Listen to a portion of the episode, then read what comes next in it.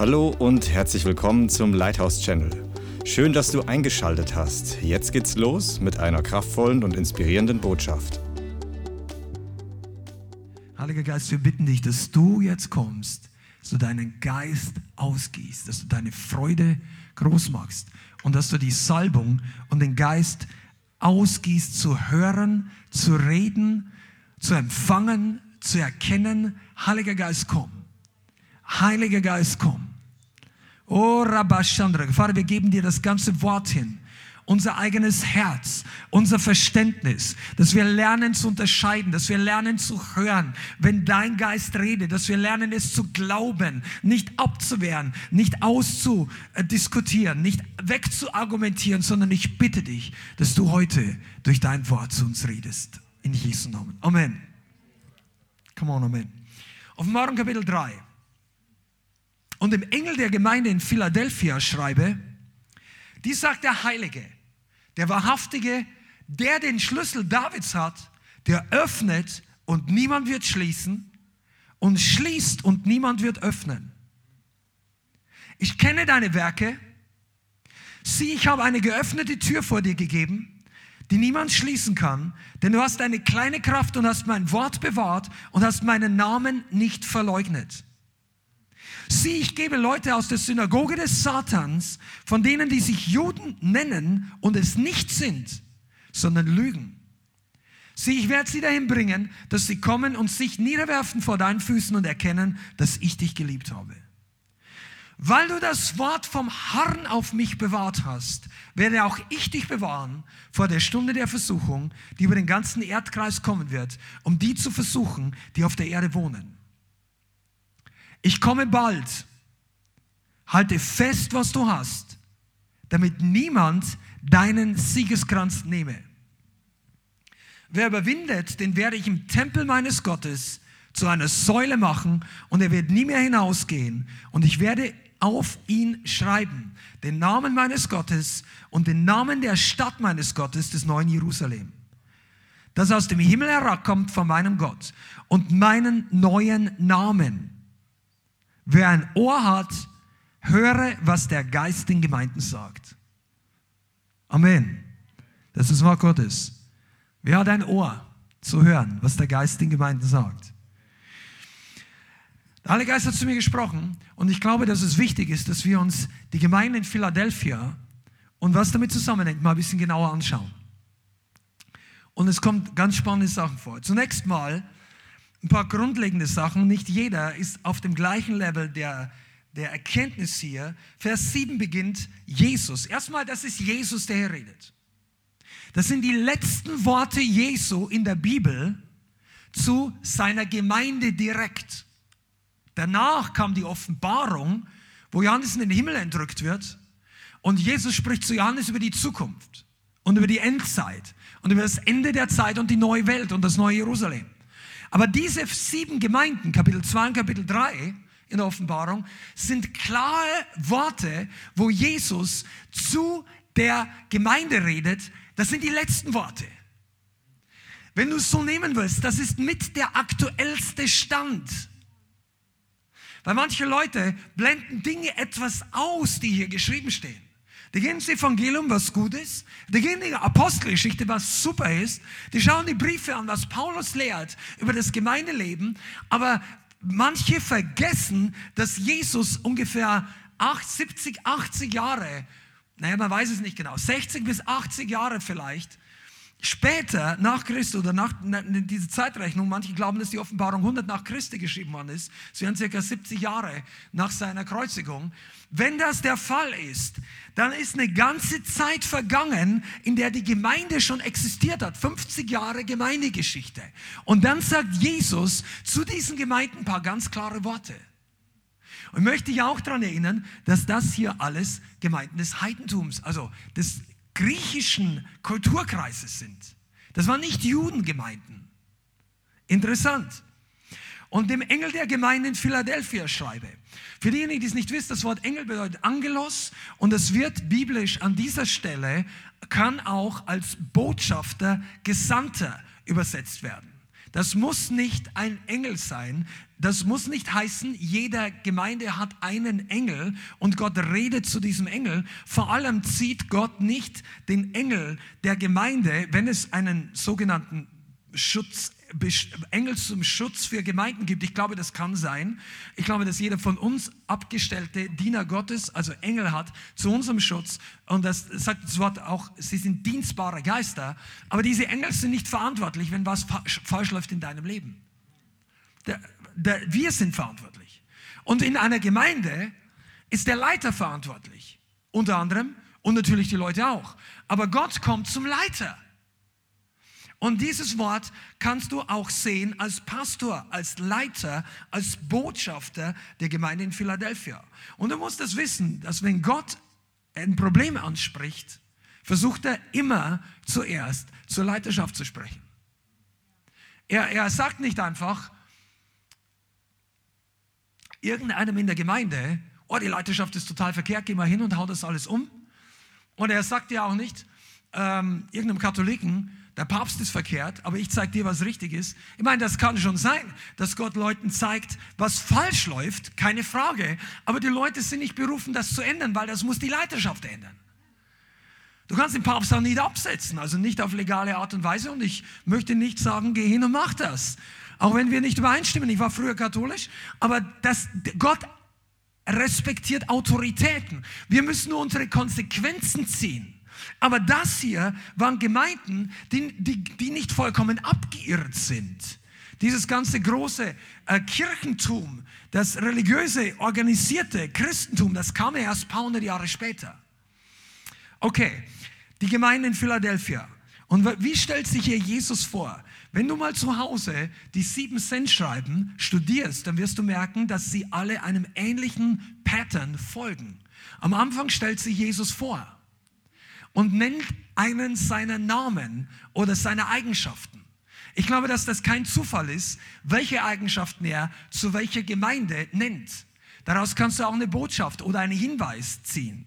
Ja? Und dann sagt er zu jeder Gemeinde, Vers 8, in der deutschen Übersetzung ist es nicht zu jeder Gemeinde, aber in der englischen Übersetzung ist es bei jeder Gemeinde, ich kenne deine Werke. Ich kenne deine Werke. Hör mal zu, das ist 50, sagen wir mal rund 50 Jahre nach dem Start des Bundes der Gnade. Neues Testament, der Bund 2.0. Und Jesus kommt und sagt zu keiner einzelnen Gemeinde, ich kenne dein Herz. Oder zum Leiter, ich kenne dein Herz. Jesus sagt, ich kenne deine Werke. Weil auf Dauer, und ich wiederhole jetzt, auf Dauer, wenn du in der richtigen Lehre gegründet bist, und diese Gemeinden waren zumindest ursprünglich, alle sieben waren ursprünglich in der richtigen Lehre gegründet. Also das war nicht irgendwas, eine Sekte, irgendwas, was zwischendurch vor 300 Jahren entstanden ist, die noch nie richtig das Evangelium verstanden hatten oder teilweise nur. Das waren Gemeinden, die Paulus gegründet hat oder andere Apostel, aber auf jeden Fall, die waren gut am Anfang. Die hatten die Gnade verstanden. Und Gott sagt zu ihnen, ich kenne deine Werke. Was bedeutet das? Dass unsere Werke am Ende für die Qualität unserer Entscheidungen sprechen. Kannst du das sehen? Was unterm Strich rauskommt, spricht dafür, welche Entscheidungen wir im Geist gefällt haben. Amen? Okay. Ich kenne deine Werke. Zuerst sagt er hier, Siehe, dies sagt der Heilige, der Wahrhaftige, der den Schlüssel Davids hat, der öffnet und niemand wird schließen und schließt und niemand wird öffnen. Und der Gemeinde in Philadelphia stellt sich Jesus vor als derjenige, der heilig ist und der, der wahrhaftig ist. Und ich glaube, dass es ein ganz besonderer Punkt war. Diese Gemeinde ist eine von zwei Gemeinden unter den sieben, die von Jesus nicht korrigiert wird, die von Jesus nicht getadelt wird im Sinne von äh, kehre um. Da gibt es etwas, was du bei, bei einigen war es so, da hat er Gutes gefunden, bei einigen hat er viel Gutes gefunden, aber es war trotzdem etwas da, was nicht gut war. Aber bei der Gemeinde in Philadelphia findet er nichts. Er bringt nichts, was schlecht ist. Und dann sagt er, ich bin der Wahrhaftige und der Heilige. Diese Gemeinde hat heilig sein verstanden. Und ich habe dir eine Tür vor dir gegeben, eine geöffnete Tür, die niemand schließen kann. Denn du hast eine kleine Kraft und hast mein Wort bewahrt und hast meinen Namen nicht verleugnet. Sieh, ich gebe Leute aus der Synagoge des Satans, von denen, die sie Juden nennen und es nicht sind, sondern lügen. Und ich werde sie dahin bringen, dass sie kommen und niederwerfen vor deinen Füßen und erkennen, dass ich dich geliebt habe. Pass auf, der Jesus sagt zu der Gemeinde, ich habe eine geöffnete Tür vor dir gegeben. Er sagt, die Türen für dich, die Tür ist geöffnet. Was heißt das? Für viele Gemeinden, können wir hinten die Tür zu machen oder so, dass wir ein bisschen noch äh, uns mehr konzentrieren können, danke. Für viele Gemeinden ist es so, dass sie eh denken, ja, es passt alles, läuft alles gut und so weiter. Aber Gott sagt hier, Jesus sagt, ich habe eine geöffnete Tür. Jetzt sehen wir, dass die Gemeinde untadelig war, dass die Gemeinde eine kleine Kraft hatte und ich möchte hier betonen, ich glaube nicht, dass sie wenig Power im Geist hatte, weil der Heilige Geist ist noch nie gekommen und war eine kleine Kraft. Wenn die im Heiligen Geist erfüllt waren, dann hatten sie große Kraft. Aber die kleine Kraft kann sich, das ist meine persönliche Interpretation, beziehen auf den Impact, den sie vielleicht hatten im Vergleich zu anderen Gemeinden. Wir wissen, dass die Gemeinde Ephesus Zehntausende von Leute, vielleicht zur Zeit der Offenbarung 50, 60.000 Leute groß war. Und diese Gemeinde war möglicherweise nicht so groß, also ziemlich sicher war die nicht so groß. Und er sagt, du hast eine kleine Kraft, aber ich habe eine Tür vor dir geöffnet. Er bestärkt sie, dass die Finsternis nicht die Macht hat, die Türen zu verschließen. Die Gemeinde war offensichtlich gesegnet. Wenn Gott so zu ihr redet, Du hast das Wort vom Herrn auf mich bewahrt. Ich komme nachher noch dazu, was die Gutes gemacht haben. Aber die Gemeinde war gesegnet. Der Teufel hat sie unter Druck gesetzt. Und indem er sie unter Druck gesetzt hat, hat die Gemeinde das Gefühl gehabt, wow, die Türen gehen hier zu. Geistlich, versteht ihr? Also, der, von, die, diese Gemeinde hatte intern keine Probleme, die hier genannt sind. Die haben nicht Probleme mit Isabel gehabt wie die andere Gemeinde, Thyatira oder so, nicht mit falscher Lehre.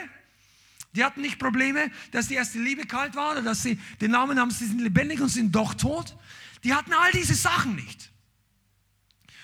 Und dann baut der Teufel Druck von außen auf. Und dann schaut so aus, als ob die Türen zu sind.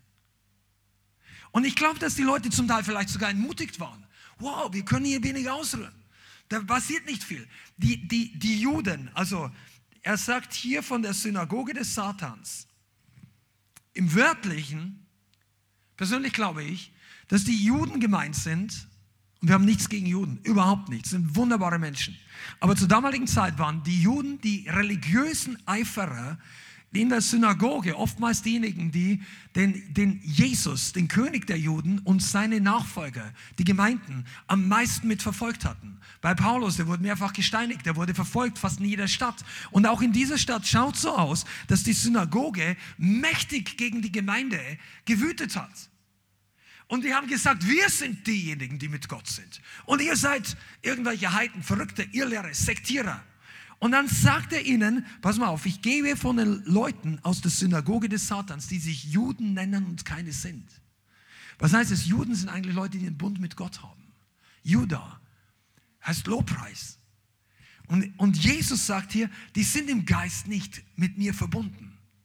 Und die werden eines Tages kommen und sehen, dass ich dich geliebt habe. Ich möchte es jedem Einzelnen zusprechen, der entmutigt worden ist schon mal, weil er Verfolgung erlebt hat. Weil du erlebst vielleicht eine Familie oder du erlebst in deinem geistlichen Umfeld oder in deiner Vergangenheit, dass Druck kommt und Druck kommt und du bist mehr oder weniger das schwarze Schaf in deinem Umfeld und die Türen gehen zu und die Jobmöglichkeiten gehen zu, weil du für Jesus einen Stand eingenommen hast und, und du hast, du hast Zeugnis gegeben und plötzlich beginnen die Dinge schwierig zu werden und du sagst, das mache ich doch falsch und du weißt nicht, was du falsch machst, weil vielleicht bist du noch relativ neu im Glauben und hast die Freiheit neu entdeckt. Aber ich sage dir eins, du musst nichts falsch machen. Es kann sein, dass der Teufel einfach nur aufsteht, weil du Dinge richtig machst, weil du Dinge richtig entscheiden triffst, äh, richtige Entscheidungen triffst. Und dann sagt Jesus dieser Gemeinde, sie werden erkennen, dass ich dich geliebt habe. Ich, ich weiß nicht, ob das passiert ist zu Lebzeiten. Es wäre eine krasse Story, dass andere kommen, sich vor, einen, vor die Gemeinde oder was auch immer, vor einzelne Leute zu Füßen werfen. Aber wenn du dich bekehrst, dann wirfst du dich ein Mensch zu Füßen eigentlich. Aber es kann sein, dass am Tag des Gerichts diese Leute auf die Knie gehen und sagen, du meine Güte, die waren richtig, wir waren falsch. Und das ist das Aufwachen, das du an diesem Tag nicht mehr haben willst. Also zu diesem Zeitpunkt. Du, wir brauchen es vorher. Amen. Okay, lass uns mal kurz anschauen, was die positiven Seiten der Gemeinde sind. Also diese Gemeinde war gesegnet und sie hat Widerstand vom Feind. Und der Teufel weiß, wem er widerstehen muss. Weil in welcher Gemeinde, weil, weil die Leute in der Gemeinde einfach Druck machen gegen sein Reich. Und es gibt Gemeinden, wo der Teufel sich nicht darum kümmert. Eine Gemeinde, wo nicht viel Verfolgung ist, über lange Zeit und er redet nicht Verfolgung, weil wir, weil wir alle unseren Mund nicht halten können und nur andere Leute anschwärzen oder, oder negativ reden über alle möglichen Leute, sondern Verfolgung wegen der Wunder, die passieren, wegen dem Wort, das bestätigt wird, wegen Leute, die frei werden, wegen den Zeugnissen, weil das war die, die Art von Verfolgung bei Jesus. Jesus wurde nicht nur verfolgt wegen, wegen irgendwas, weil er eine neue Gemeinde gegründet hat, sondern weil die Leute kamen, die wurden gehalten und dann vollkommen frei. Und dann haben die Leute gesagt, ah, das ist alles gespielt, das ist alles falsch. Gott unterstützt, der Teufel beginnt diese Leute zu verfolgen, die ihm Probleme machen. Ich möchte mal kurz rüberspringen, ein paar Verse weiter, damit du eine andere Gemeinde siehst. Das ist die letzte Gemeinde in dieser siebener Reihe, Gemeinde Laodicea. Vers 17, auf Offenbarung 3, Vers 17. Da sagt er Jesus zu dieser Gemeinde, weil du sagst, ich bin reich, ich bin reich geworden und brauche nichts. Und ich weiß, dass du elendig, bemitleidenswert, arm, blind und bloß bist. Und dann sagt er weiter, was kommen wird. Das heißt, du hast eine andere Gemeinde. Diese Gemeinde sagt er nicht, die von der Synagoge des Satans werden eines Tages erkennen, dass ich die geliebt habe. Wahrscheinlich hatten die überhaupt keine Probleme mit den Synagogen. Die haben vielleicht auch keine Probleme mit den Römern und den Griechen gehabt. Die haben alles gehabt, was sie gebraucht haben. Viel Geld. Die haben wahrscheinlich ein gutes Opfer in jedem Gottesdienst gehabt. Was nicht schlecht ist. Aber die Leute haben gesagt, wir sind reich. Und ich brauche nichts. Das waren die Leute, die vor allen möglichen Sachen im Internet gewarnt haben. Also übertragen ausgedrückt. Also wir brauchen nichts. Du brauchst keine neue Lehre. Du brauchst nichts anderes. Also das heißt, neu, mit neue Lehre meine ich jetzt nicht eine andere Lehre, sondern das sind die Leute, die, die ihre eigenen Leute kontrollieren. Du lest nirgends, dass der Teufel eine Gemeinde verfolgt, die lasch ist. Die Leute überlässt er sich selber. Und er redet ihnen ein, bei euch läuft alles super. Die anderen sind, die das Problem haben. Wenn du eine Gemeinde hast, wo der Pastor niemals darüber redet, dass wir alle, inklusive dem Pastor, auch wirklich in Demut umkehren müssen, ab, ab und zu oder je nach, je nach Thema, je nach Situation, und nicht dauernd umkehren, aber wirklich, dass das auch ein Teil davon ist. Dann ist die Chance sehr groß, dass du im religiösen Lager bist. Und die Gemeinde in, Philippi, in Philadelphia war komplett anders. Sie hat eine kleine Kraft, aber sie war Überwinder. Was sagt Jesus über diese Gemeinde? Hör zu. Bewahr, also der Herr nennt drei gute Dinge. Erstens, bewahren. Du hast mein Wort bewahrt. Weil du das Wort vom Harren auf mich bewahrt hast, werde auch ich dich bewahren. Und vorher sagt er zu ihr in Vers 8, Du hast mein Wort bewahrt und hast meinen Namen nicht verleugnet. Und ich höre zu, dass die Philadelphia Gemeinde ist eine Gemeinde in der Endzeit. Aber es ist, es ist, du kannst dich nicht selber dazu zählen, ja sagen, ich gehöre zur Philadelphia Gemeinde, sondern Gott muss das sagen. Aber die Leute, die so drauf sind, wie die, die damals waren, das sind die, die in der Zeit, wo es am schwierigsten ist, das Wort Gottes bewahren. Die die Wahrheit nicht verkaufen, die die Wahrheit nicht hergeben, die das Wort Gottes nicht eintauschen, wenn der Weg schwierig wird.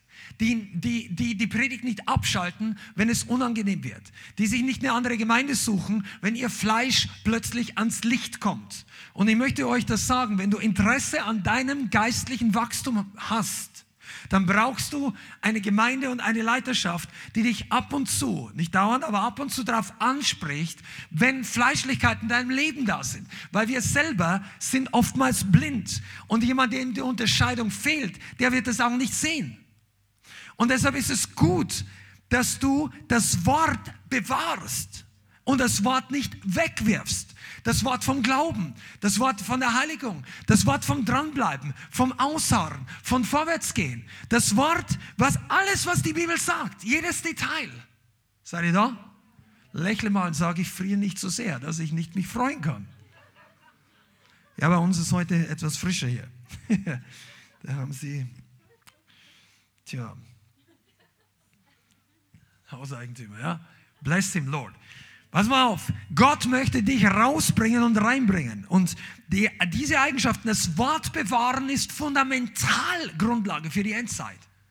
Das musst du nicht hier oben wissen, sondern musst es täglich tun.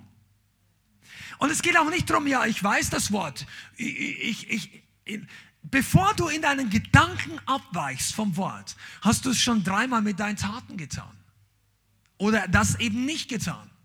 Die Leute fallen erstmal vom Glauben ab, wenn sie eine Zeit lang nicht mehr das tun wollen, was das Wort sagt. Und erst dann ändern sie ihre Sicht über die Bibel. Bist du da?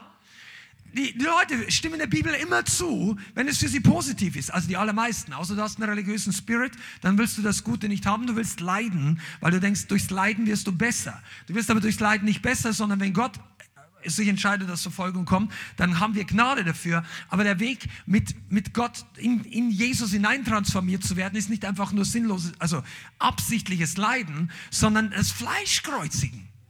Fleischkreuzigen muss nicht heißen, wir leiden. Okay, bewahren. Das zweite ist, er hat meinen Namen nicht verleugnet, sagt Jesus. Das bedeutet, wenn Druck kommt, du stehst zu Jesus. Wenn die Verfolgung kommt, du stehst zu Jesus. Wenn die Wahrheit gesagt wird oder nicht gesagt wird, Jesus ist gleich die Wahrheit. Du stehst zur Wahrheit. Du sagst nicht einfach, oh nein, ich habe nichts mit dem zu tun. Weißt du, was zu Jesus stehen bedeutet? Zu deinen Brüdern und Schwestern stehen. Zu deiner Gemeinde stehen. Auch wenn sie mal was falsch machen, die Leute. Dass du trotzdem sagst, da weiß einer, wie oft er schon was falsch gemacht hat, gell? Amen. Wir stehen alle zu dir, Bruder. Halleluja. Pass mal auf, es kommt wirklich drauf an. Mit Jesus sagen die Leute immer, habe ich ja kein Problem. Ich habe ein Problem mit der Gemeinde. Du, Jesus ist, ist die Gemeinde.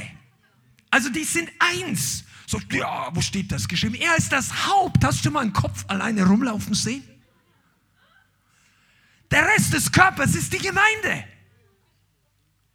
Wenn du ein Problem mit der, und redet nicht mit einer bestimmten Gemeinde, weil in bestimmten Gemeinden gibt es, oder es gibt Gemeinden, da läuft mächtig viel schief. Aber dann solltest du auch nicht der Verkläger sein, du solltest zur Wahrheit stehen und was weiß ich, wenn da Hurerei oder, oder Ehebruch oder der Pastor oder Geld oder was auch immer Missbrauch, dann musst du irgendwann eine Entscheidung treffen mit dem Wort Gottes, dann versuchst du Dinge zu klären, wenn es nicht geht, dann gehst du unter dem Frieden Gottes suchst die andere Gemeinde. Frieden Gottes heißt nicht, dass die dich hier wegschicken mit Frieden, aber das, das, du, du musst in deinem Herzen in Ordnung sein. Aber deshalb verteufeln wir nicht Gemeinde. Wir, ver, wir ver, verurteilen auch nicht den gesamten Leib Christi. Du darfst das nicht machen, das ist nicht gut. Und Jesus identifiziert sich mit seiner Gemeinde. Das kannst du bei Paulus oder als er noch Saulus war nachlesen. Als Jesus Saulus zum ersten Mal begegnet, auf der Straße nach Damaskus. Und er war so und hat schon hier seine ganzen Notizen gehabt wenn er, und hat Autoritätsbriefe, also Vollmachten gehabt, dass er Leute aus dem Ausland politische Vollmacht aus dem Ausland zurückbringt nach Jerusalem, damit die dort ausgepeitscht und verfolgt, also bestraft werden oder getötet. Und dann begegnet ihm Jesus. Und das Erste, was Jesus zu ihm sagt, ist, Saul, Saul, was verfolgst du mich? Er sagt nicht, Saul, lass meine Brüder in Frieden. Er sagt nicht, Saul, du bist blind, Saulus. Er sagt nicht, hör auf damit. Er sagt, was verfolgst du mich? Der hätte alles Mögliche sagen können. Jesus hätte ihm das komplette Evangelium von A bis Z erklären. Der hätte ihm erklären können, dass Jesus im Alten Testament schon der Messias geschrieben steht. Er hätte ihm Jesaja 53 erklären können. Psalm 22, wo die Kreuzigung wäre. Der hätte ihm alles mehr. Sagt, Saul, was verfolgst du mich? Und Jesus identifiziert sich mit seiner Gemeinde. Deshalb, du musst aufpassen, wie du zur Gemeinde stehst. Wenn wir sagen, ja, ja, ich glaube an Jesus, aber die Gemeinde ist mir peinlich, wenn, wenn, du, wenn du da hingehen möchtest. Wenn, wenn du hier drinnen es gut findest, aber draußen ist dir peinlich, das ist ein schlechter Grund für Wachstum. Wenn du nicht den Livestream teilst, aber es selber gerne anschaust, kann sein, dass du dich schämst für die Wahrheit. Ich sage nicht, schick jedem den Livestream, weil du musst zum Heiligen Geist sein. Das sind im Internet. Okay, bete drüber. Aber wenn du grundsätzlich, oh, that hits home. Ähm, einige von euch könnt, könnt euch wirklich fragen, warum habe ich denn so ein Problem, das mal zu teilen mit meiner Familie?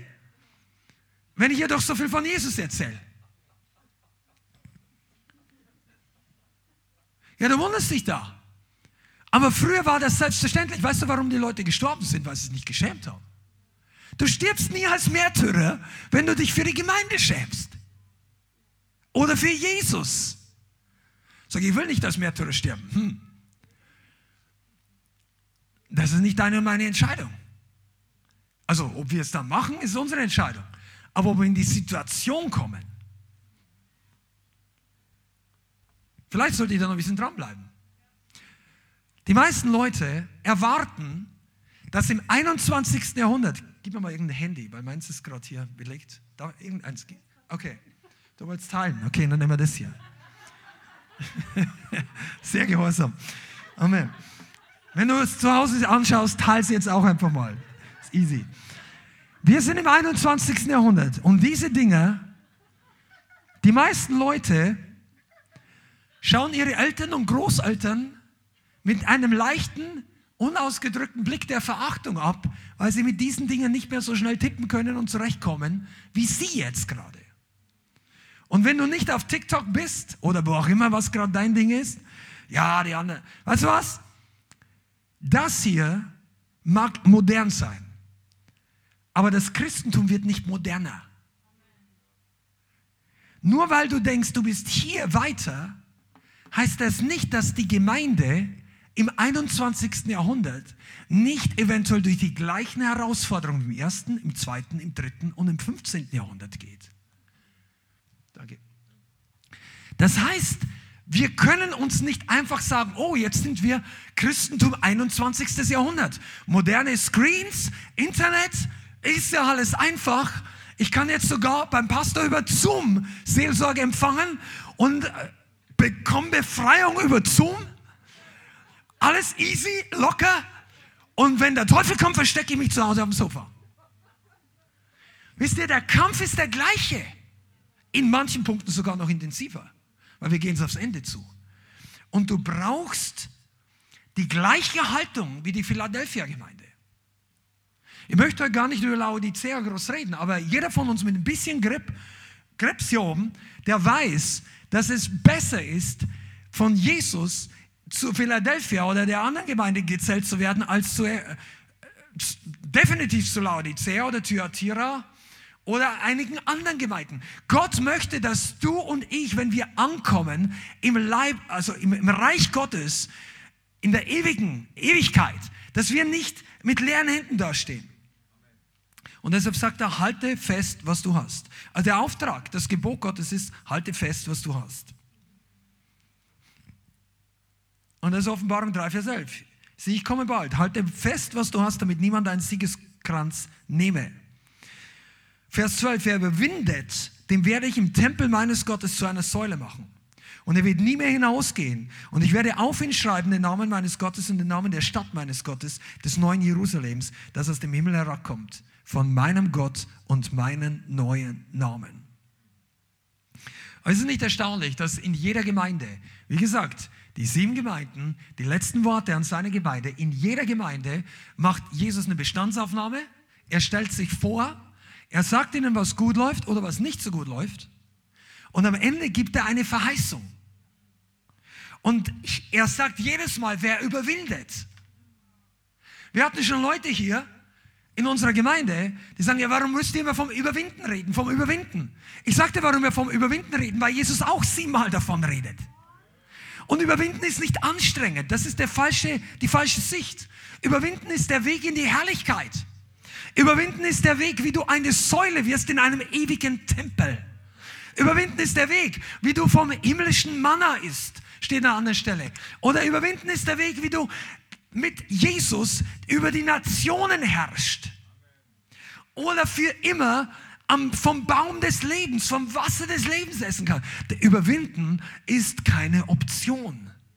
Überwinden ist der einzige Weg, in dieser Zeit richtig reinzukommen. Und Jesus sagt hier, halte fest, was du hast. Und einige von euch, ihr dürft es wirklich ernster nehmen. Es gibt Leute, die sind jetzt vom Glauben abgefallen, nicht weil sie so viel falsch gemacht haben zuerst, sondern weil sie nicht festgehalten haben, was sie bereits hatten. Sie hatten die Erkenntnis, wer Jesus ist. Sie hatten teilweise Freisetzung oder Heilung erlebt, aber sie haben es nicht festgehalten. Das bedeutet, wenn Druck kommt, wann musst du was festhalten? Wenn jemand versucht, es dir zu ernehmen. Oder wenn du, wenn du schnell einen Zug reinspringst und du hast deinen Koffer noch da und entweder du oder der Koffer und der steht, dann musst du ihn festhalten, dass der mitgeht. Halte fest ist immer ein, ein Ratschlag, ein Gebot, wenn es nicht so automatisch geht. Und in unserer Zeit gehen viele Dinge nicht automatisch. Und wir brauchen das festhalten. Amen. Sagen wir, ich halte fest. Das heißt übrigens Schamar, bewahren, ausharren, festhalten. Der dritte Punkt ist, weil du das Wort, das Gebot vom Ausharren auf den Herrn bewahrt hast. Also auch Schamar. Was bedeutet das? Die Gemeinde ist dran geblieben. Diese Gemeinde hat nicht nachgelassen. Die ist in Jesus stark geblieben. Und wir reden über Jahrzehnte. Zwei, drei Jahre kann jeder on fire sein. Na, nicht jeder, aber einige. Ja? Wir von euch sind schon zehn Jahre on fire? Ein paar Hände gehen hoch. Ich weiß nicht, ob ich meine Hand hätte erheben trauen. Also vielleicht zehn Jahre. Aber weißt du, was ist denn on fire? Ich finde, dass ich in den letzten paar Jahren wesentlich mehr on fire bin als vor zehn Jahren. Danke. Und äh, deshalb ist es wirklich die Frage, du kennst mich gar nicht so lange, aber ist okay. Amen. Du, das ist wirklich die Wahrheit. Die Schwester hat absolut recht. Pass mal auf. Und deshalb ist es wichtig, dass wir uns im Hinblick auf die Ewigkeit prüfen. Aber ich möchte keinen Vorwurf machen. Wichtig ist aber, es ist nicht automatisch, dass man on fire bleibt. Du brauchst eine Gemeinde oder Geschwister oder ein Umfeld, das dich brennend hält. Du bist nicht das Little Light of Mine, I'm gonna let it shine, die kleine Kerze, die nicht ausgeht in der Dunkelheit und du laufst durch diese finstere Welt als Kerze. Gott braucht Flutlichtstrahler. Der Gott braucht brennende Feuerfackeln. Wir reden ja nicht von Leuchtturm. Lighthouse heißt für uns Haus des Lichts mehr oder weniger, aber im Englischen heißt es nun mal auch Leuchtturm. Ein Leuchtturm leuchtet nicht mit einer Kerze. Sieht kein Mensch im Sturm draußen. Du brauchst einen riesigen Strahler. Und das ist, was der Heilige Geist mit uns macht. Aber dranbleiben. Nicht lau, nicht lasch werden, nicht passiv, nicht gleichgültig, nicht schläfrig. Du, man wird automatisch müde. Deshalb ist Christentum keine Automatikfahrweise. Du bist, es gibt keine Autopilot-Christen. Einmal einstellen, zurücklehnen, ich komme im Himmel raus. Das gibt es nicht. Du brauchst, weil wir werden alle, unser natürlicher Körper wird schläfrig, unsere Seele möchte müde werden. Und das, weiß, das waren selbst die Besten unter den Jüngern. Petrus, Jakobus, ja, die zwölf, also elf waren es eigentlich damals in Gethsemane. Judas war weg. Aber die elf wurden alle müde. Alle. Und vorher hat noch einer ganz groß gesagt, ich werde dich nie verleugnen. Und dann hätte er beten sollen, dass es nicht passiert. Und er ist eingeschlafen. Der Leiter sagt, wache und bete. Jetzt ist die Zeit, dass wir nicht in Versuchung fallen. Und dann der Hauptmitarbeiter schläft ein. Und dann das nächste, was passiert ist, weißt du, und das, da kommt dann die Religiosität zum Vorschein. Dann wacht er auf und merkt, er hat so lange geschlafen und er zieht sein Schwert und haut einem fast den Kopf ab. Und das war für Jesus kein größeres Problem, weil er musste eh den Weg gehen, aber das hätte alle anderen, also das war nur die Gnade Gottes. Weißt du, wenn du vorher geschlafen hast, dann bringt es nichts, wenn du plötzlich aufwachst, du merkst, du hast geschlafen, überreligiös zu werden und reinzuhauen wie ein Wilder. Amen. Du brauchst Wenn du vorher geschlafen hast, weil du dich schlecht entschieden hast, wenn du zu Hause geblieben bist, hättest hier sein sollen, oder wenn du äh, falsche Entscheidungen getroffen hast, und dann bringt es ja nichts, wenn du plötzlich aufwachst, so hoch, ich bin hinten dran, ich muss, und dann plötzlich übereifrig. Jede Evangelisation sofort hin, jedes, und dann boom, boom, boom, und du merkst genau, das ist im Fleisch, und dann haut dir der Teufel erst recht eins rein. Du haust vielleicht mit der Hacke zu, mit dem geistlichen Schwert und triffst da irgendjemand beinahe und dann sind aber dann noch 800 Soldaten. Und wenn du ein Fleisch bist und läufst alleine auf eine Armee zu, dann sagt dir dein Pastor vielleicht, hey, das ist eine oder drei Nummern zu groß für dich. Bleib zurück. Nein, ich will das. Und du möchtest die Leute beweisen, wie geistlich sie sind. Nein. Wenn du nicht die eine Sache nicht handeln kannst, dann brauchst du die nächste Stufe nicht gehen. Halleluja. Wir reden über Philadelphia. Wollt ihr immer noch dazugehören? Ah, jetzt wird es langsam besser. Wird es dir warm? Amen. Dranbleiben, nicht nachlassen. Du, Erweckung wird dann kommen, wenn die Gemeinde über ein Wort über Ausharren und Dranbleiben genauso laut jubelt, wie über finanziellen Segen und Evangelisation. Wobei Evangelisation ist ja auch so. Aber Amen, dranbleiben. Im Gebet stark und wach war diese Gemeinde. Okay, und dann kommt der Auftrag von Jesu. Halte fest, was du hast. Und im Zusammenhang mit diesem sagt er, wer überwindet, den werde ich ein Tempel meines Gottes zu einer Säule machen. Er wird nie mehr hinausgehen. Und jetzt kommen wir ein bisschen auf den Kernpunkt der Predigt. Du musst nicht mehr rausgehen. Du bist einmal reingekommen und du darfst drinnen bleiben.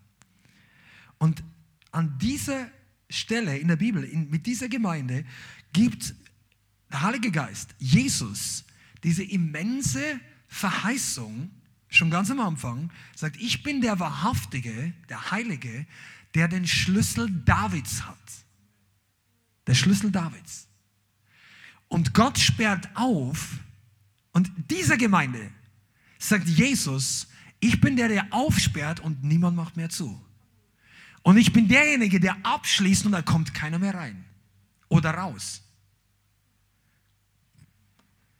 Und ich finde das extrem spannend. Pass mal auf. Das heißt, Jesus hat die größte Autorität, irgendjemand Zugang zu geben oder zu verwehren. Jesus öffnet alle Türen, wenn er will. Es gibt keine Tür, im Himmel auf Erden und dort unten, die vor ihm verschlossen ist. Die größte aller Türen, die der Teufel gedacht hat, das macht ihm das größte Problem. Das Gefängnis des Todes hat Jesus aufgekickt. Boom! Und dann hat er nicht nur gesagt, ich gehe jetzt hier raus, sondern hat zum Schlüsselwärter gesagt, die Schlüssel bitte. Also das war jetzt bildhaft, aber er hat gesagt, er hat dem Teufel die Schlüssel des Todes entrissen. Aber das ist noch nicht mal der Schlüssel, von dem hier die Rede ist. Aber das weißt du, dass selbst diese Tür war vor Jesus nicht verschlossen. Eine Gemeinde, die on fire ist, und wir reden heute ein bisschen über den Schlüssel Davids, über den, der den Schlüssel Davids hat, den, der in deinem Leben alles aufsperren kann. Du brauchst nicht draußen gesperrt sein. Einige von euch sitzt irgendwo im Nirgendwo, denkst du dir. Wahrscheinlich, weil du sagst, bei mir ist kein On Fire, ist keine Gemeinde, ich habe kein Auto, ich kann nicht so weit fahren. Oder weißt du was? Aber Gott hat einen Schlüssel für deine Situation. Jesus hat einen Schlüssel. Und zu einem Schlüssel gehört immer ein Schloss. Und wenn Leute sagen, ich habe kein Problem, ich habe kein Schloss, bringt der beste Schlüssel nichts. Und deshalb hat Laodicea diese Verheißung nicht gekriegt. Seid ihr da? Laodicea hatte größere Probleme als Philadelphia. Und die hätten einen ganzen Schlüsselbund gebraucht von den Ketten, dass Jesus sie freisetzt. Aber Jesus sagt nichts vom Schlüssel. Ah, Jesus öffnet alle Türen. Alle. Und er lässt nicht jeden rein. Der Himmel hat keine Open Borders. Wenn du denkst, das ist politisch, das ist nicht. Aber du kannst es auch übertragen. Es gibt Zugangsvoraussetzungen für den Himmel. Es gibt Grenzen um den Himmel, wo keiner rüber kann. Das sagt Jesus im Lukasevangelium. Im Gleichnis von Lazarus, dem reichen Mann und dem armen Bettler. Und als der reiche Mann in Hades, das ist ein Sinnbild, Vorstufe für die Hölle, also Totenreich, die, und er leidet jetzt schon, er war nicht beim Feuersee. Und er sagt, es schick Lazarus rüber, der wollte ihn schon wieder als, als Diener benutzen. Und äh, die, ihr kennt die Stelle, dann sagt Abraham zu ihm, nein, weil eine große Kluft ist. Der Himmel, da kommt nicht jeder rein. Es gibt nur eine Tür und die Tür heißt Jesus. Ist nicht faszinierend, dass Jesus die Tür und der Schlüssel gleichzeitig ist? Jesus ist der Schlüssel. Da stellt sich für mich die Frage, pass auf, wir machen heute ein bisschen Teaching, aber es wird dir wirklich nützen. Pass mal auf, Zugang, ein Schlüssel durch eine Tür gibt immer Zugang. Oder er sperrt was zu. Aber letztendlich ist eine Tür ein Eintrittsort. Ich meine, du hast keine Tür ins Nirgendwo. Keiner macht sich die Tür hin und es geht nirgends hin.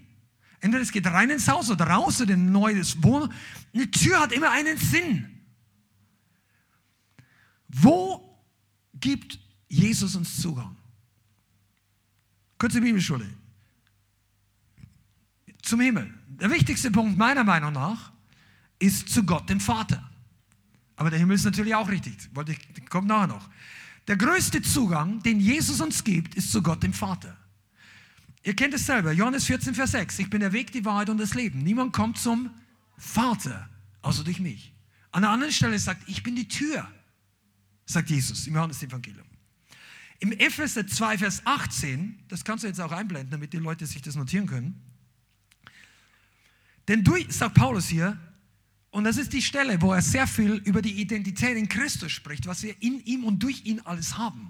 Epheser 2, Vers 18. Denn durch ihn, durch Jesus, haben wir beide, und der Kontext meint, die Fernen und die Nahen, also die Heiden und auch die Juden, durch einen Geist den Zugang zum Vater. Durch ihn, durch Jesus. Er ist der Schlüssel. Durch ihn haben wir Zugang. Zweitens, zu was haben wir noch Zugang? Zum Thron der Gnade. Wir haben nicht nur Zugang zu Gott, sondern wir haben sogar zum Thron. Und der Thron ist nicht nur der weiße Thron des ewigen Gerichts, wo wir alle zitternd erscheinen müssten wegen unserer Sünden, sondern wenn wir von neuem geboren sind, und das betrifft auch, wenn du die Bibel noch nicht so gut kennst, das Evangelium vielleicht nicht in der richtigen Form gehört hast, weil Christentum ist in Deutschland seit Jahrhunderten irgendwie überall ein Begriff, aber der Inhalt ist oftmals verborgen. Das echte Evangelium bedeutet, wir werden von neuem geboren. Der, die Bibel sagt, kein Sünder kann vor Gott erscheinen. Und dann sagen Leute, ja, da kann ja niemand kommen. Richtig, niemand. Deshalb kann auch niemand vor Gott erscheinen, es sei denn, er ist zuerst von neuem geboren. Und diese Neugeburt passiert durch den Geist, aus Wasser und Geist. Ich weiß, das ABC des Evangeliums, aber es ist gut, dass du es hörst und dass du es weitergeben kannst. Das ABC des Evangeliums ist, wir alle waren Sünder, wir alle ermangeln der Herrlichkeit, der Gerechtigkeit Gottes, wir alle brauchen Erlösung, Vergebung. Aber wir sind nachher, wenn wir von neuem geboren werden, nicht mehr Sünder. Wir, vielleicht sündigen wir ab und zu, aber wir sind nicht mehr die Identität eines Sünders, sondern jetzt sind wir die Gerechtigkeit Gottes. Jetzt schaut Gott uns an und er sieht die Gerechtigkeit Jesu.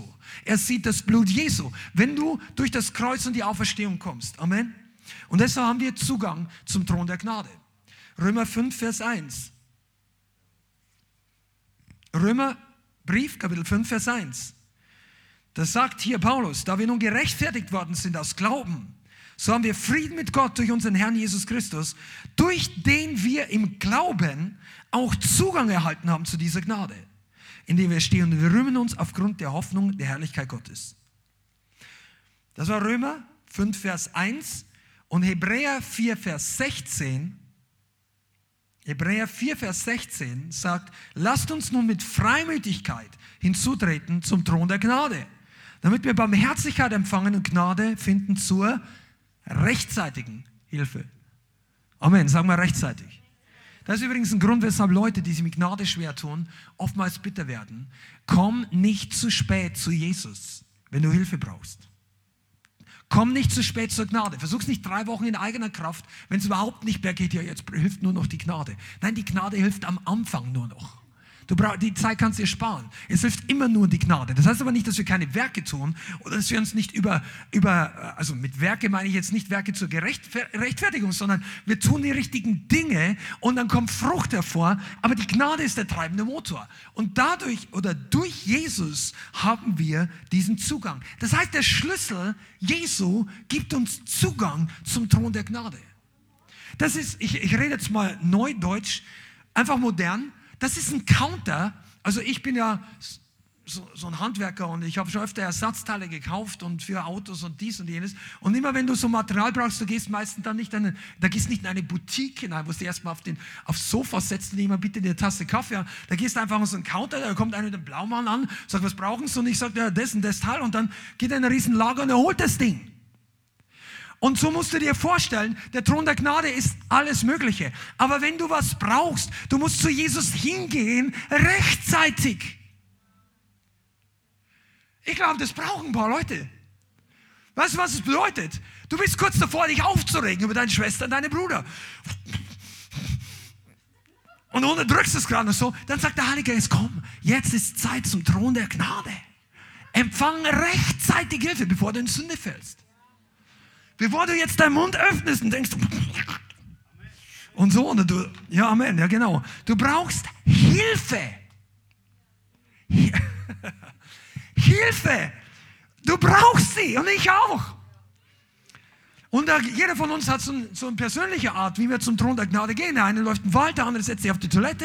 Das ist übrigens ein sehr geistlicher Ort. Wenn du nämlich, meine ich im Ernst, wenn du im acht Stunden Alltag auf irgendeiner Arbeitsstelle bist und du kannst jetzt nicht einfach mitten in der Arbeit anfangen, in Zungen zu beten und Herr, hilf mir. Und alle denken sich, was ist los mit dem? Dann geh auf die Toilette und Ranga Shaka, ich komme zum Thron der Gnade. Halleluja, Heiliger Geist, ich brauche jetzt Hilfe von dir.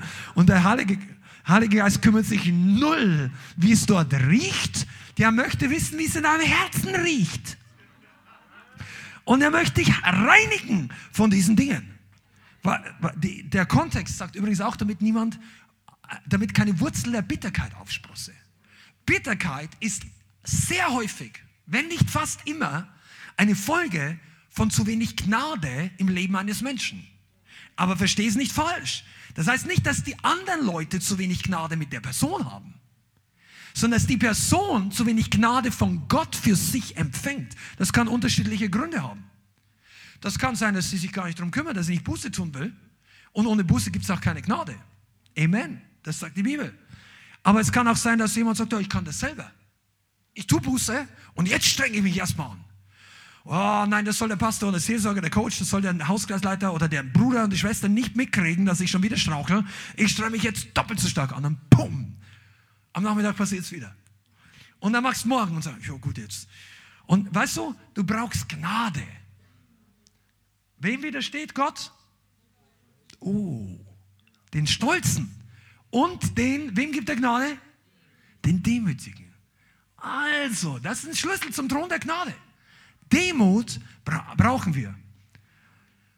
Seid ihr da? Wollt ihr noch mehr hören?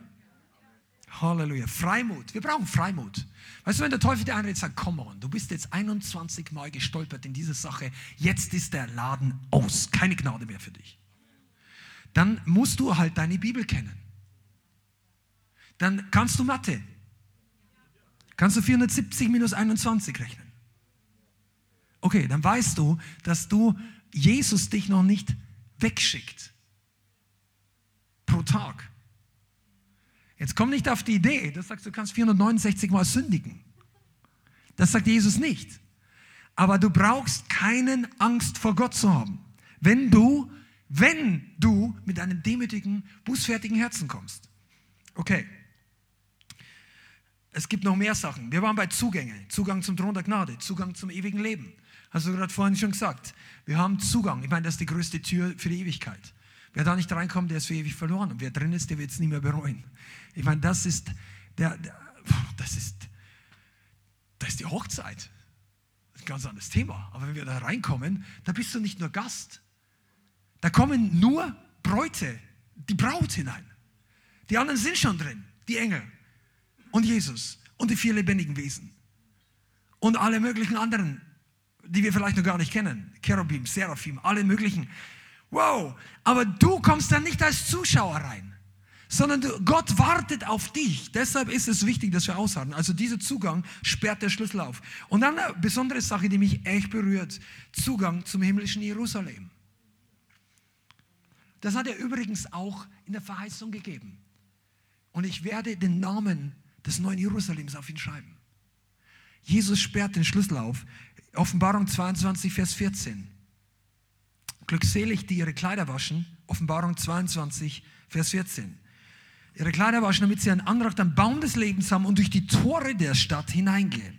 Draußen sind die Hunde, die Zauberer, die Unzüchtigen, die Mörder und die Götzendiener und jeder, der die Lüge liebt und tut. Auch sehr interessant für die Endzeit. Ja? Lüge, lieben und tun. Aber durch die Tore dürfen die rein, die Gott, die, die den Schlüssel haben. Und ich möchte ein bisschen mit euch darüber sprechen, was das bedeutet, dass Gott für uns die Türen aufsperrt. Weil ich glaube, dass wir in eine Zeit hineinkommen, wo einiges, einige von euch, die jetzt online zuschaut, ich weiß es einfach im Geist, ihr geht durch eine schwierige Zeit durch und vielleicht gibt es auch den einen oder anderen hier und du denkst, ich bin stecken geblieben. Bei mir tut sich in einem gewissen Bereich nicht mehr viel. Das ist wie blockiert. Und wir brauchen, wir brauchen, wir, du sollst eine Schlüsselgemeinde sein. Eine Gemeinde, die weiß, was der Schlüssel ist. Der Schlüssel, der das Tor oder die Tür öffnet. Und jetzt lass uns nochmal zurückkommen zum allerersten oder der ersten Verse in, in, in dem, was wir vorhin gelesen haben. Er sagt, ich bin der, der den Schlüssel Davids hat. Warum taucht David an dieser Stelle in der Offenbarung auf? Warum sagt er nicht, ich bin der Schlüssel des Himmels hat? Ich bin der, der Schlüssel über alles hat. Ich bin der, der den Schlüssel über das Totenreich hat. Jesus sagt, ich bin der, der den Schlüssel Davids. Also der Schlüssel David ist ein Geheimnis. Oh, und ich bin davon überzeugt, dass dieser Schlüssel in der Endzeit eine absolut entscheidende Rolle spielt. Er nimmt den Schlüssel Davids. Und wenn du den Schlüssel Davids hast, bleibt keine Tür verschlossen. Okay? Die, die Gott auf, die, die Türen, die Gott aufsperren möchte, ja, die anderen bleiben verschlossen. Aber wegen mir können ja alle zubleiben. Übrigens, wenn du nach Führung Gottes suchst, dann bete nicht, Herr, öffne die Tür, sondern bitte, Herr, öffne die Tür, die du vorhast, dass aufgeht. Manche Leute beten sich in Dinge hinein, wo Gott sie nicht drin haben will. Weil Gebete trotzdem Kraft haben und dann bewegt sich irgendwas im geistlichen Bereich und es ist nicht hundertprozentig der Wille Gottes. Das hat dann nicht Gott erfüllt, aber Gebete haben Kraft, Worte haben Kraft. Deshalb ist es auch wichtig zu wissen und was man betet. Und in, deshalb machen wir, wenn wir als Gemeinde beten und wir, wir einigen uns über Themen oder wir schauen, dass wir in Einheit beten. Aber das ist jetzt nicht heute das Thema. Der Schlüssel Davids spielt eine entscheidende Rolle. Für was steht der Schlüssel Davids? Ganz kurz für ein paar Punkte. Der Schlüssel Davids steht für das Königtum Davids. Das Königtum Davids war das mächtige irdische Königsherrschaft des ganzen Alten Testamentes, wenn du die geistliche Dynamik rechnest. Bei unter Salomo war es größer, aber du liest niemals davon, dass Salomo weitere Kriege geführt hätte, um das Land noch mehr einzunehmen. Salomo war Geld, Reichtum, irdische Herrlichkeit und Frauen und Weisheit. Weisheit brauchst du auch, wenn du ein großes Königreich hast. Erst recht, wenn du viel Geld hast. Und du bräuchtest sie erst recht, wenn du viele Frauen hast. Aber die Weisheit wäre es, die überhaupt nicht alle zu heiraten. Alle Frauen sagen Amen. Alle Männer? Einer. Du sei froh, dass du nicht so viele Ehefrauen hast wie Salomo. Das Königtum Davids war ein Höhepunkt des Alten Testamentes. Derjenige, der Schafhirte war, wurde erhöht. Erstmal hat er den größten Riesen der Feinde erschlagen. Und danach ging er durch eine mächtige, intensive, schwierige Schule des Geistes. Aber am Ende hat Gott ihn erhöht. Zuerst mal bei Judah. Come on, Judah. Judah ging voran. Kennt ihr noch 2. Chronik 20? Die Söhne Judas gehen voran. David war der erste Vorläufer. Oh, Schanda. Der erste, der vorausging. Der erste Pionier der neuen Generation. Gott hat die Alten verworfen. Saul. Die religiösen Leute die, die den Gottesdienst nur gemacht haben, um Religion zu machen. Die haben die Bundeslade nur geholt, damit der Krieg gewinnt. Das war nicht das Herz Davids. David hat die Bundeslade in Anführungszeichen, die Gegenwart Gottes schon gesucht, noch bevor er überhaupt zum Krieg durfte. Noch bevor ihm jemand das erzählt hatte. Der Schlüssel Davids ist das Königtum. David wäre nie König geworden, wenn er nicht für was anderes gestanden wäre. David war ein Vorläufer einer neuen Generation. David hatte den Schlüssel zur Gegenwart Gottes. Der Schlüssel David steht für die Anbetung Davids. Zugang, Schlüssel spricht für Zugang, oder? Türen, die aufgehen. Zugang zur Gegenwart Gottes im Alten Testament. David hätte gar nicht das Recht gehabt, weil er kein Priester war und er war nicht als Prophet eingesetzt, dass er so eine intensive Beziehung hat, wie er später hatte. Und das Neue Testament in der Apostelgeschichte nennt David noch einen Propheten. Ja, wie wurde David ein Prophet? Durch den Schlüssel. Der hat sich in das Herz Gottes hineinmusiziert, hineingesungen, hineingebetet, als ihn niemand angetrieben hat.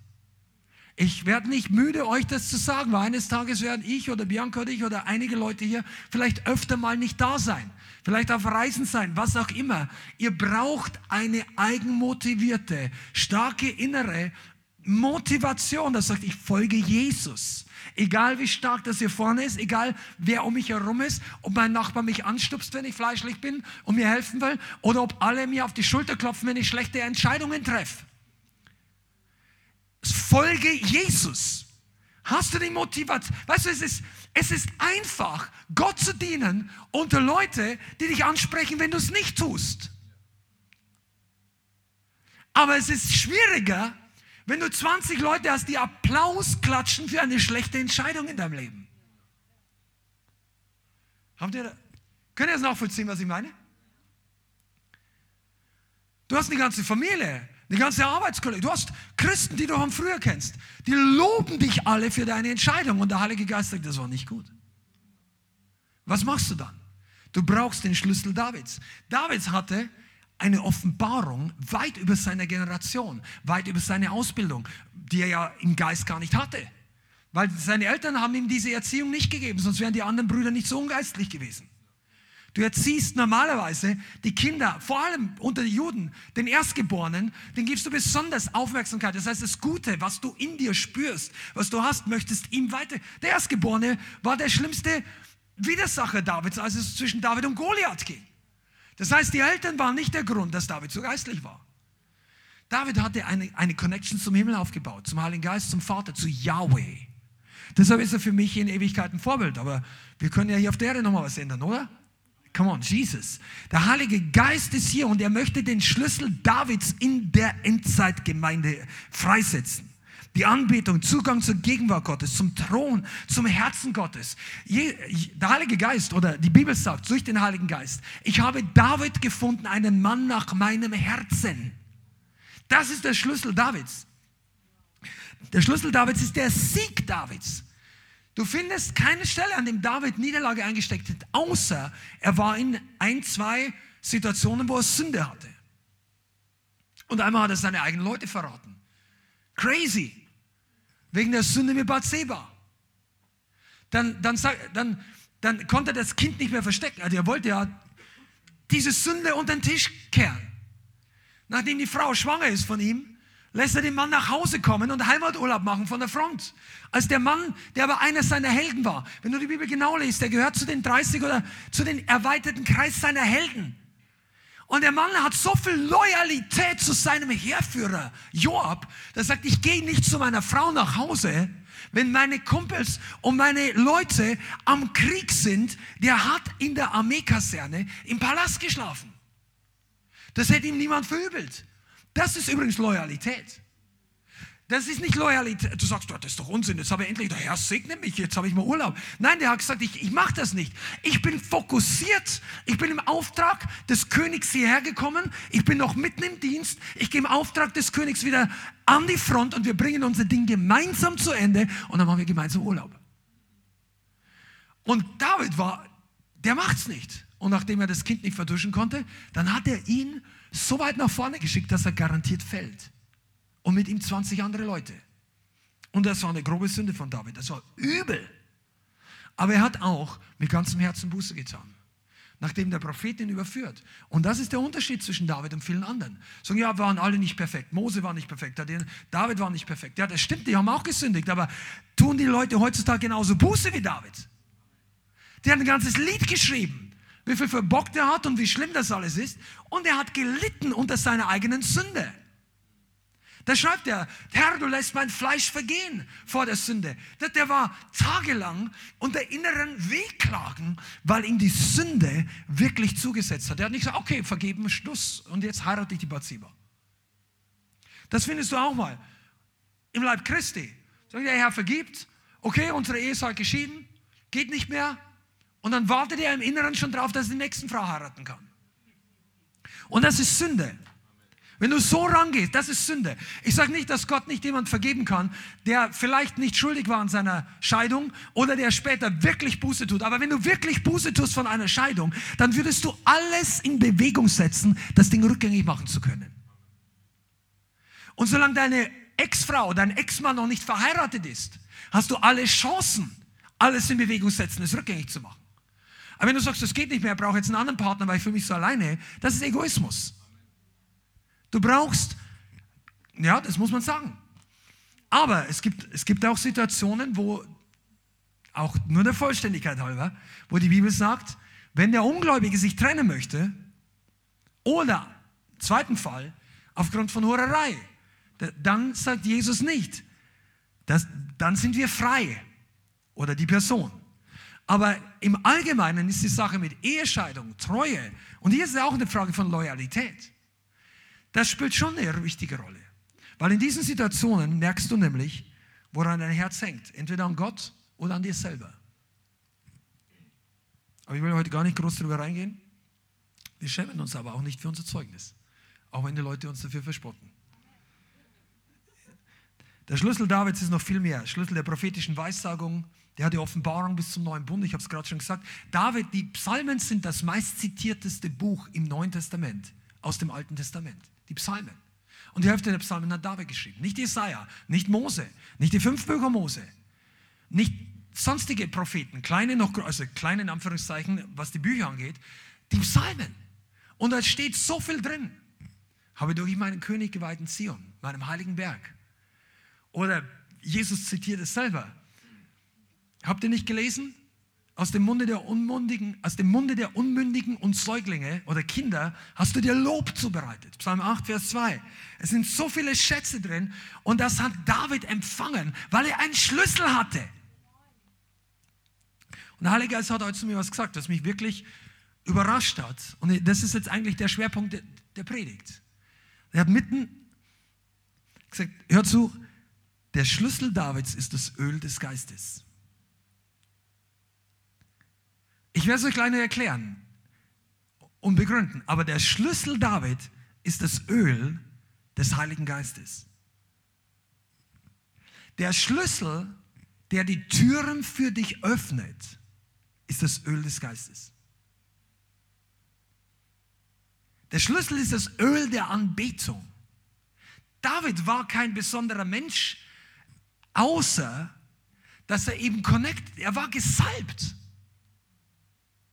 Aber einige von euch, ihr sagt ja, ich bin auch gesalbt. Ich bin im Heiligen Geist erfüllt. Lass mich dir mal was erklären, auch unsere Freunde, die online dabei seid.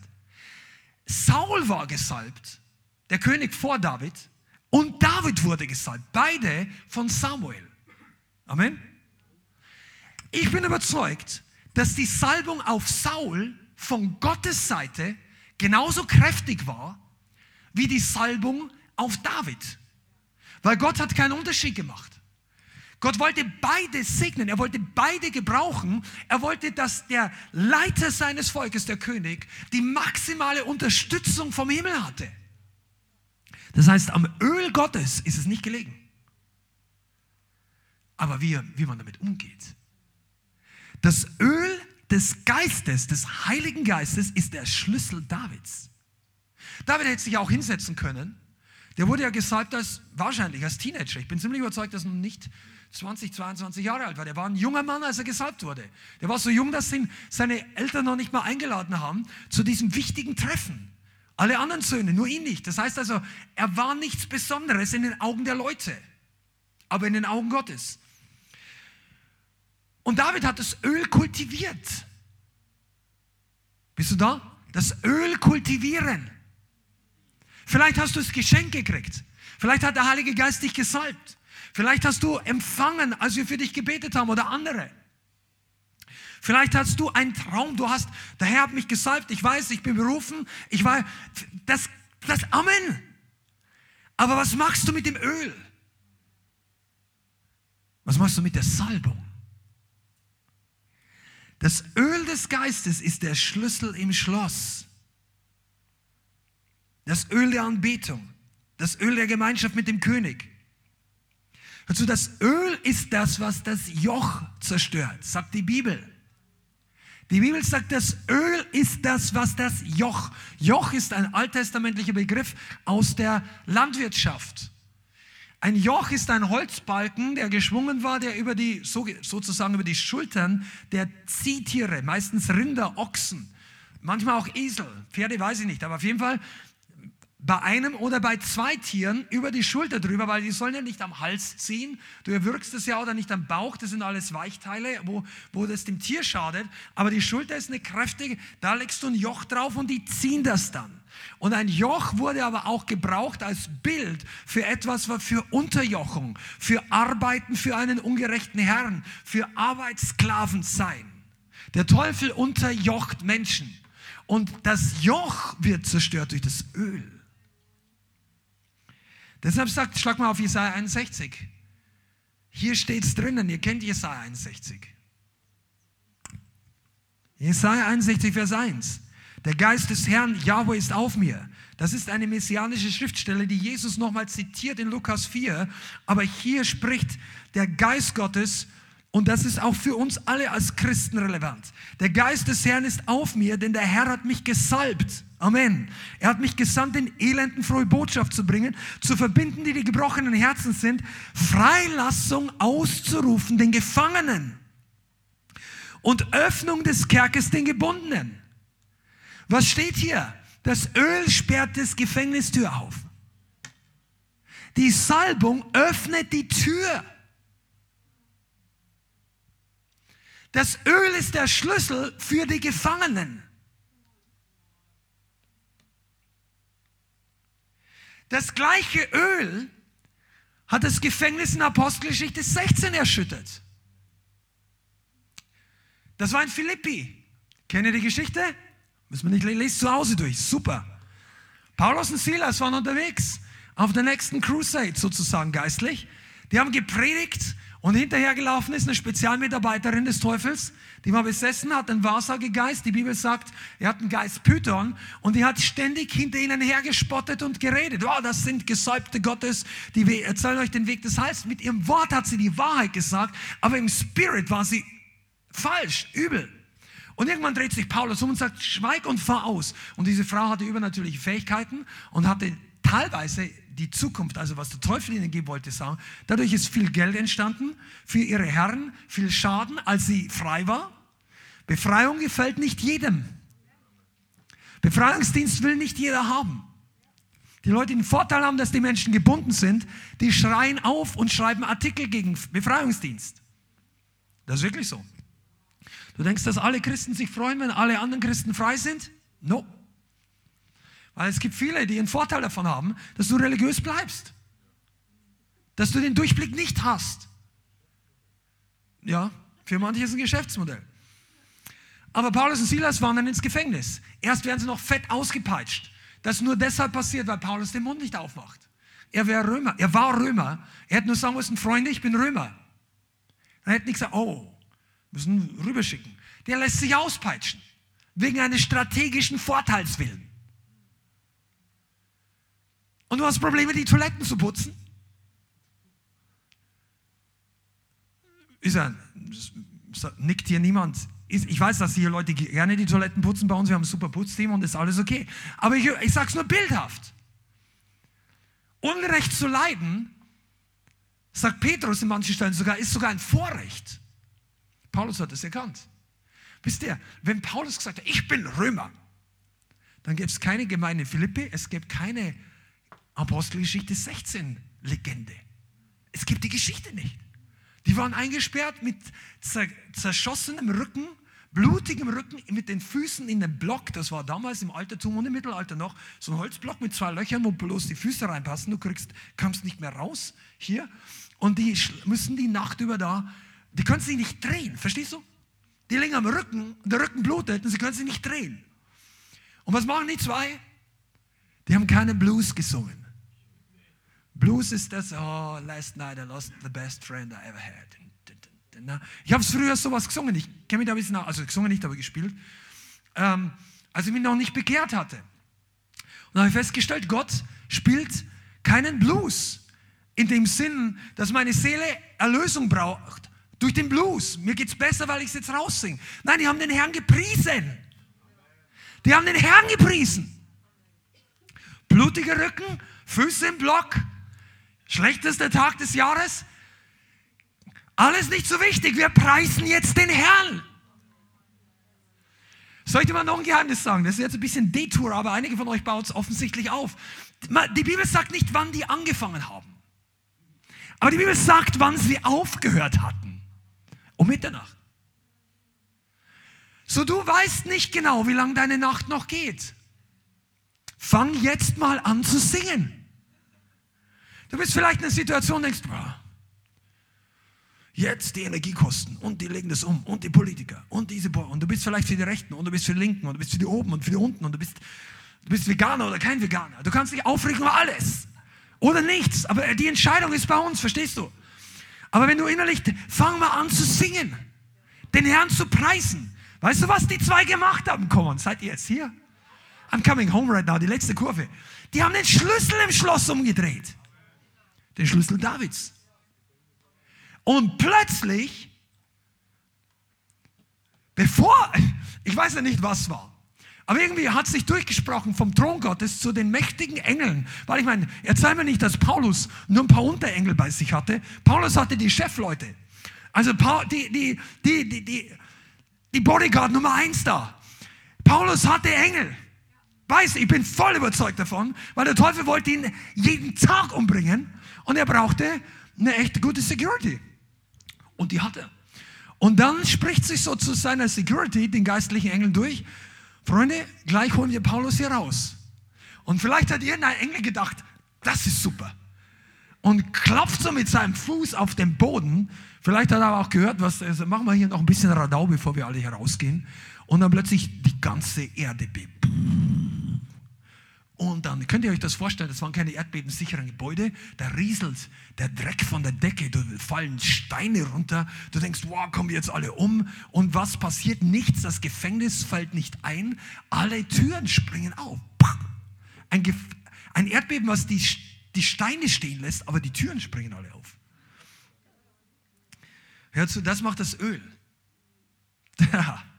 Das Öl des Geistes ist dein Schlüssel. Wir sind eine Gemeinde, wir leben, wir existieren nur durchs Öl. Was ich damit meine ist, nimm die Salbung raus und das, was wir hier machen, macht wenig Sinn. Ich bin vollkommen davon überzeugt, dass die Leute uns nicht großartig auf Dauer zuschauen würden oder nicht hierher kommen würden, wenn du die Salbung wegnimmst. Weil unsere, unsere Performance an Entertainment, da gibt es andere, die machen das besser. Und wir, wir wollen da gar nicht das besser machen als die anderen. Weißt du was? Der Heilige Geist ist heute hier um dir zu zeigen, es kommt auf dein Öl an.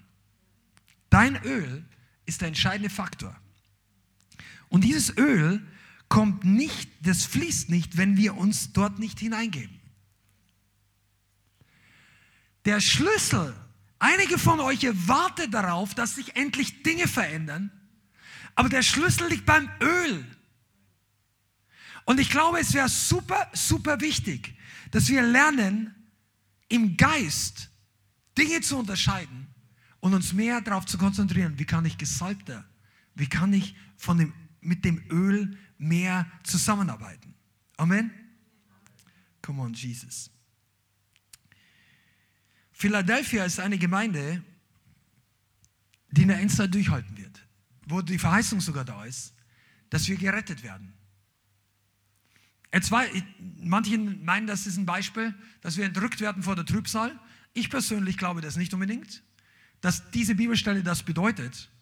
Aber egal wie deine persönliche Meinung dazu ist, das spielt keine große Rolle.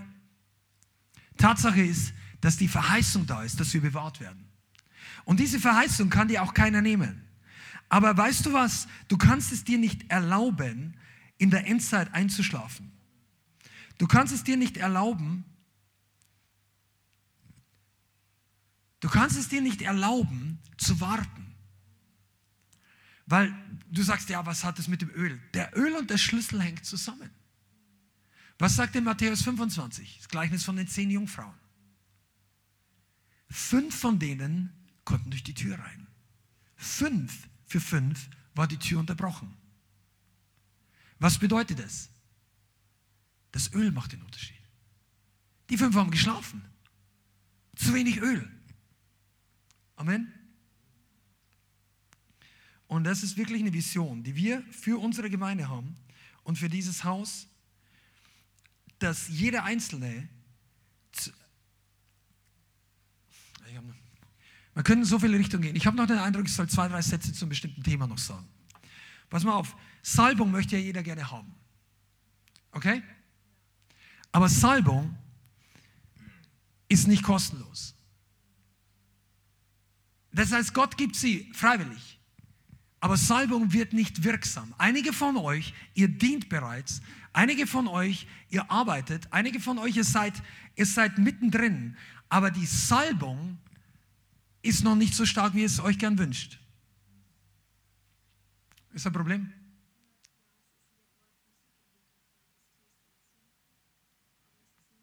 Okay.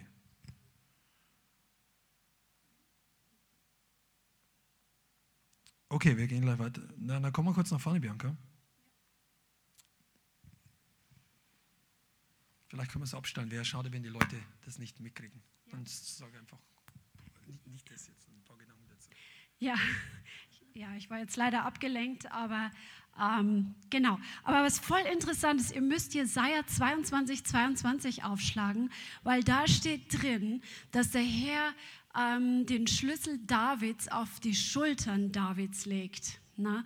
Und das ist gewaltig, weil er tauscht das Joch aus gegen die Salbung. Also die Salbung bricht das Joch und die Salbung ist auf den Schultern von Jesus. Die Salbung ist auf unseren Schultern, wenn wir mit dem Herrn gehen. Und die Schultern stehen für Autorität. Und das ist einfach so gewaltig. Mit der Salbung hast du Autorität. Kranke zu heilen. Mit der Salbung hast du Autorität im Gebet. Mit der Salbung hast du Autorität im geistlichen Bereich. Haben wir kurz was gefixt, damit unsere Online-Leute wieder was hören? Jetzt müsste es weg sein. Okay, lass uns nochmal kurz zurückkommen. Die Salbung, sorry für die Unterbrechung, aber es ist uns einfach super wichtig, weil es sind viele Leute dabei, die das gerne hören wollen und da war eine äh, Störung nochmal drauf. Die Salbung ist etwas, was du dir nicht kaufen kannst sondern du brauchst eine bestimmte Haltung, dass sie zunimmt. Und manche Leute würden gerne gesalbt beten oder würden gesalbt singen oder Lobpreis machen oder evangelisieren. Salbung hat, ich möchte nur, man könnte ein ganzes Seminar darüber machen. Aber hör zu, eine wichtige Sache, was die Salbung ist, ist, dass du bereit bist, dir selber zu sterben. Salbung wird nicht wirksam ohne persönlichen Zerbruch. Wenn der Zerbruch nicht da ist, dann kannst du dich bemühen, was du willst. Du kannst so laut beten und so laut kämpfen. Manche Leute brauchen das, dass sie in Schwung kommen, dass sie wirklich nicht passiv sind. Aber wenn Leute innerlich im Herz nicht zerbrochen sind, sondern einfach nur aktiv, dann machen die und werkeln die und es ist viel Sache, aber wenig Salbung. Darum gibt es auch Lobpreis, der richtig laut, boom, und so. Aber das muss nicht heißen, dass Salbung da ist. Sondern Salbung kommt durch persönlichen Zerbruch. Und dieser Zerbruch bedeutet, dass ich bereit bin, mein, mein Ich, mein Ego sterben zu lassen. Und das zeigt sich in ganz konkreten praktischen Beispielen. Salbung, wir wissen, dass Gethsemane Ölpresse heißt. Und Gethsemane war der Ort, wo Jesus begonnen hat zu leiden. Aber er hat Blut geschwitzt, weil er wusste, was auf ihn wartet. Und das ist extrem wichtig, das zu verstehen. Und wenn du nur siegreich durchgehen willst, aber dich vor Zerbruch scheust, dann wirst du in deinem Leben nie groß Salbung haben. Zerbruch kommt immer dann, wenn wir es am wenigsten wollen oder erwarten. Aber ich sage dir mal eins, jemand, der, der dient, sei es mit dem Mikrofon oder singt oder so, all das wird nicht viel Auswirkung für die Ewigkeit haben, wenn nicht ein zerbrochenes Herz dahinter ist. Und ein zerbrochenes Herz merkt man immer dann, Kommt das Ego hoch oder durch oder nicht? Bin ich schnell offended? Bin ich schnell wieder weg, wenn ich herausgefordert bin? Weißt du, warum es so hart ist, loyal zu sein oder, oder dran zu bleiben oder doch zu kommen, auch wenn man müde ist? Weil es Zerbruch kostet. Es ist ja viel einfacher, zu Hause zu bleiben. Es ist ja viel einfacher, den einfachen Weg zu gehen. Für keinen Leiter oder Christen oder Gemeinde, niemand macht es Spaß, wenn es schwierig wird. Also Spaß im menschlichen, weltlichen Sinn. Aber wenn du dann die Entscheidung triffst, dann kostet dich es etwas und gleichzeitig merkst du, dass in dir irgendwas was zerbricht. So ein Stück Eigenwillen, so ein Stück Bedürfnis nach Bequemlichkeit, so ein Stück Bedürfnis nach, jetzt bin doch ich wichtig, kann ich nicht auch mal ich? Und je mehr ich in deinem Denken und in deinem Satz vorkommt, desto weniger Zerbruch ist da. Je mehr du über dich selber nachdenkst, desto weniger Zerbruch hast du. Und jetzt muss ich sagen, positiven Zerbruch. Zerbruch ohne Glauben führt in die Depression. Das ist nicht das, was Gott meint, weil das bringt jetzt auch nicht, auf sich selber einzuschlagen. Wir sind ja keine Selbstkasteiungsmenschen. Äh, du musst zerbrechen und der Heilige Geist macht dich lebendig, die Auferstehungskraft. Aber viele, die Auferstehungskraft wäre ja immer da und die brauche ich auch im Glauben. Aber wenn ich mich weigere, durch die Tür des Zerbruchs durchzugehen, dann komme ich auf der anderen Seite nicht raus mit dem Auferstehungsleib und die Salbung, die gesalbt ist nicht unser alter Mensch. Gesalbt ist nicht unsere alte Art. Gesalbt ist nicht dein Temperament. Freunde, wirklich, gesalbt ist nicht unsere Persönlichkeit. Das ist keine Frage von Charisma, von Aussehen, gut singen, gut reden können. Das kann man oder kann man nicht. Aber Gott hat schon sehr viele Leute gesagt, die überhaupt nicht gut reden konnten. Mose war, heißt, ich kann nicht gut reden. Petrus und die Fischer von Galiläa, die, die Pharisäer, später haben gesagt, wow, wie können die reden, die gar nicht gelehrt sind. Der Blinde, den Jesus geheilt hat, der Blindgeborene, der ihnen dann auch noch sagt, was, wollt ihr auch seine? Ja, wir, wir sind Mose, du bist sein Jünger. Und sagt, ja, ist nicht komisch, dass ihr nicht wisst, wieso der heilen kann? Und er hat trotzdem die Augen eines Blindgeborenen geöffnet. Der hat die belehrt. Der hat es nicht gelernt, der war in dem Moment gesalbt, weil er sich dem, der war zerbrochen. Der wusste in dem Moment genau, kannst du Johannes Evangelium nachlesen, der wusste in dem Moment genau, dass sie ihn rauswerfen werden. Aber der hat sich trotzdem zur Wahrheit gestellt. Zur Wahrheit zu stehen in einem kritischen Moment ist immer ein Moment des Zerbruchs. Und wenn du dort stehst, kommt plötzlich Salbung auf dein Leben. Nicht den einfachen Weg zu gehen.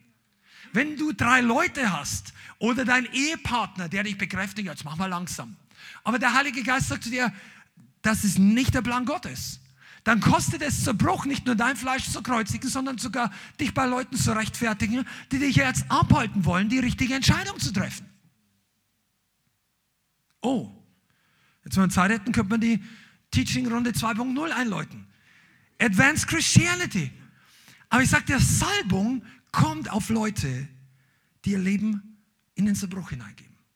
Das war jetzt nur am Ende, weil wir, weil wir haben sehr viel, wir haben jetzt viel geredet über das Öl und den Schlüssel und jeder sagt Halleluja und Amen, gib mir mehr, ich möchte in dem Öl, warum wirkt noch nicht mehr, warum habe ich noch nicht mehr und so weiter und das sind alles legitime Fragen, bete doch mal selber darüber. Okay, ich möchte es ganz kurz mit zwei, drei Sätzen noch zusammenfassen. Wir reden von einer Gemeinde der Endzeit. Philadelphia ist definitiv ein Vorbild für uns. Wir reden davon, dass Gott Türen öffnen möchte, auch wenn die Welt alles verschließt, auch wenn die Welt dir Druck macht. Gott sperrt auf. Lerne den Schlüssel Davids zu benutzen. Lerne das Öl, die Salbung wertzuschätzen und zu kultivieren.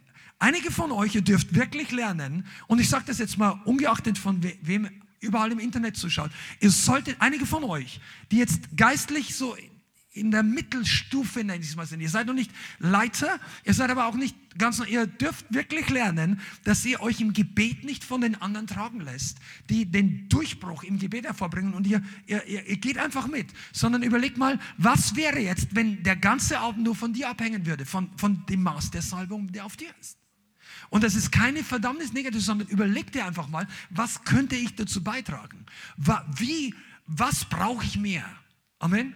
Das ist ein Schlüssel für Evangelisation, für Gebet, für Gemeindewachstum, für viele, viele Dinge, für Ehen, für Beziehungen, für persönliches Wachstum. Seid ihr da? Okay, das wollen wir am Ende noch einfach zusammen beten, dass wir was daraus lernen. Es war ein bisschen mehr Teaching heute. Meistens macht das mehr die Bianca wie ich. Ähm, aber es ist trotzdem gut, also wir haben unterschiedliche Schwerpunkte und es ist gut so. Ich freue mich über meine Frau und sie freut sich über mich. Äh, dass sie unterschiedliche Stile haben, aber ich fand es heute trotzdem sehr, sehr gut und wichtig. Amen. Ich, Bianca kommt nach vorne, ist super. Halleluja. Die ist, die ist wirklich ein Segen. Amen. Ja, Amen. Amen. Halleluja. Vater, wir danken dir. Ich bitte dich, dass du uns die Augen öffnest für den Glauben, der uns in die Position versetzt, dass wir mit der Salbung fließen und dass wir den Schlüssel lernen zu benutzen.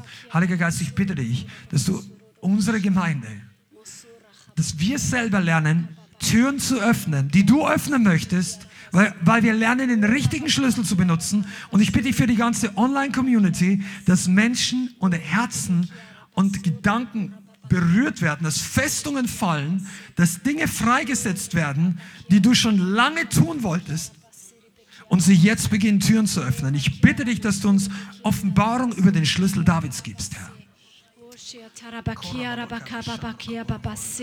Heiliger Geist, ich danke dir, dass du der Schlüssel zur Salbung bist, weil wenn wir mit dir Gemeinschaft haben, lernen wir deine Kraft kennen. Und ich danke dir, Herr, dass du jeden einzelnen von uns hilfst, in deine Salbung noch mehr hineinzukommen und noch mehr von dieser Salbung zu einfach zu erleben an uns, aber auch wie sie durch uns wirkt und wie du durch uns wirken möchtest. Ich danke dir, dass du für jeden Einzelnen auch spezielle Berufungen Berufungen hast Amen. und spezielle geistliche Gaben, durch denen du ihn gebrauchen möchtest. Und ich bitte dich, Heiliger Geist, dass du jeden Einzelnen, der diese Botschaft hört, von dem Punkt, wo er heute steht, zu dem nächsten Punkt führt, wo du uns anleitest, in deiner Salbung zu gehen. Sei es, dass wir mehr Zerbruch brauchen und dich einfach an unsere Herzen ranlassen. Sei es, dass wir kühner vorwärts gehen sollen mit dem, was wir bekommen haben. Sei es, dass wir ausharren sollen, um durchzubrechen.